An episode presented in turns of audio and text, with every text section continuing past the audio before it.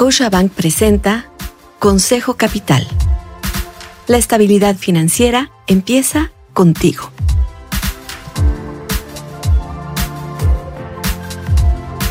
Hola, soy Susana Sáenz y quiero darte la bienvenida a Consejo Capital. En este episodio platiqué con Raúl Rodríguez, presidente del Consejo Consultivo del Agua, porque ¿sabías que cerca del 26% de la población mundial carece de agua potable?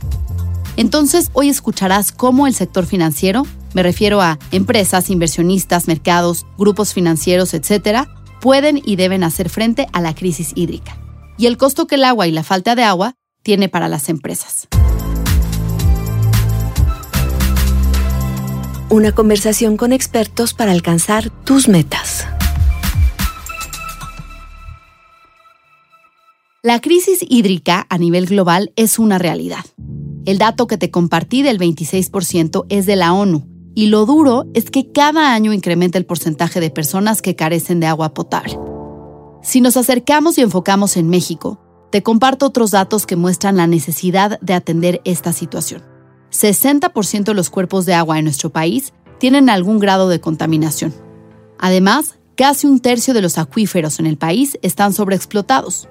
El resultado, la demanda de agua en territorio nacional es casi imposible de cubrir. Además, si no resolvemos y atendemos esto ya, no solo tendremos un problema de agua, tendremos uno financiero. Esto me dijo Raúl Rodríguez.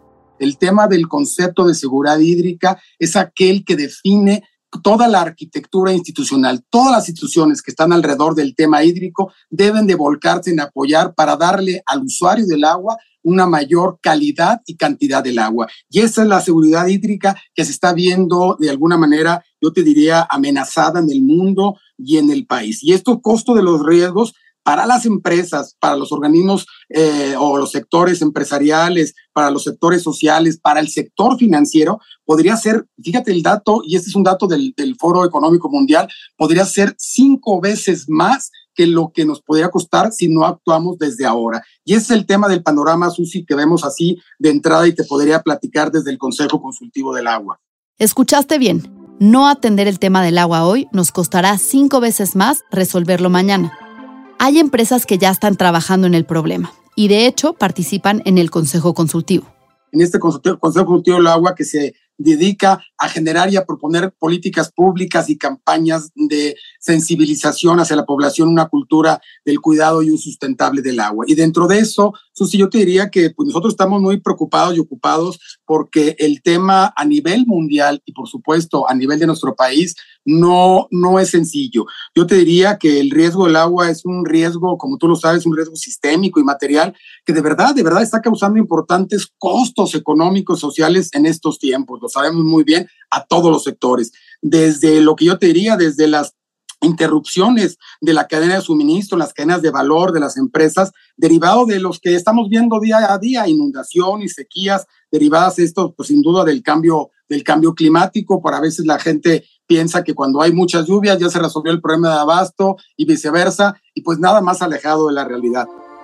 De acuerdo con el Servicio Geológico de Estados Unidos, una inundación puede aliviar temporalmente el problema. Sin embargo, no se resuelve de fondo, ya que cuando se dan lluvias intensas y prolongadas, generalmente llueve más rápido de lo que puede infiltrarse en el subsuelo, por lo que las mejores condiciones para la recarga de aguas subterráneas son lluvias de menor intensidad durante periodos más largos. Además, una sequía no solamente se genera por los bajos volúmenes de precipitación, sino también por la cantidad de agua que queda disponible para sustentar a las comunidades y el medio ambiente. Por ello, el tema del agua es una preocupación local, nacional y global, que se debe atender desde lo particular hasta lo general por los riesgos que implica a cualquier nivel. Nosotros desde el Consejo Consultivo del Agua hemos dicho siempre que eh, México debe estar muy cerca y, y, es un área de oportunidad que creo que no se ha aprovechado mucho, muy cerca de la agenda internacional del tema ambiental. A través de la Agenda 2030 hay un objetivo de los 17 que, de objetivos de desarrollo sostenible que maneja esta Agenda 2030 de la parte ambiental. Hay un objetivo, el número 6, que habla particularmente del agua y habla directamente del riesgo que existe en todas las instituciones a nivel mundial. El monto que pudiera de alguna manera relacionarse, pues es, es brutal. Imagínate, habla este, este informe habla que solo en Estados Unidos el 50% de los valores que cotizan en los cuatro principales índices bursátiles están relacionados de manera mediana o altamente con el tema del agua. Imagínate el riesgo que existe en esta parte. Y si quieres que tengamos un dato, el mismo Foro Económico Mundial habla que esta caída del mundo pues, está experimentando esta caída digamos nosotros, catastrófica en el tema de la biodiversidad y no solo en la parte ambiental, también en la parte financiera, que es el interés de lo que estamos platicando, y lo puede de alguna manera enmarcar en que este costo financiero habla de cerca de 44 billones de dólares en valor económico a nivel global, dependen de manera moderada o alta en, en proyectos y en activos de naturaleza y servicios relacionados. Para nuestro país, el costo por no atender la problemática del agua podría ser similar. Raúl considera que se necesita atender un portafolio de proyectos de este ramo con un presupuesto constante, es decir, de por lo menos 10 años, que está estimado en 120 mil millones de pesos anuales. Pero ¿a qué se refiere con un portafolio de proyectos? Son los que plantean los diferentes estados, tanto para obras de infraestructura hídrica como desasolve y construcción de presas, perforación de pozos, mantenimiento y reparación de fugas, y tecnificación de riego en zonas agrícolas como uno de los más importantes. Nosotros creemos que es importante que se le dé una mayor, mayor relevancia a el problema del abastecimiento hídrico en nuestro país. Ahora hablo solo de México, Susi, porque nosotros hemos planteado que se requiere mayor presupuesto. A nivel global, de acuerdo con el Foro Económico Mundial, el 69% de los valores cotizados en todo el mundo se enfrentan a un riesgo de alrededor de 300 mil millones de dólares en valor corporativo. Por eso también sabemos que las acciones más atractivas para invertir son de empresas que se rigen bajo los criterios ESG, de los cuales ya hemos hablado mucho en este espacio, cuidando los temas medioambientales. Raúl también me habló de los sectores en los que se deberían enfocar los recursos y esfuerzos en la contención de la crisis del agua. En el sector agrícola y en el sector público urbano, que es el abastecimiento doméstico. Ahí es donde debe enfocarse estos recursos que te comento, estos recursos importantes que la mayoría sin duda vienen del sector federal, del Ejecutivo Federal, el gobierno federal, porque es el que tiene la mayor capacidad de respuesta económica. Te preguntarás tú como inversionista, ¿qué puedes hacer para atender la crisis hídrica? Como ya lo decía, comprometerte e invertir en empresas que dentro de sus objetivos está mitigar el riesgo del agua.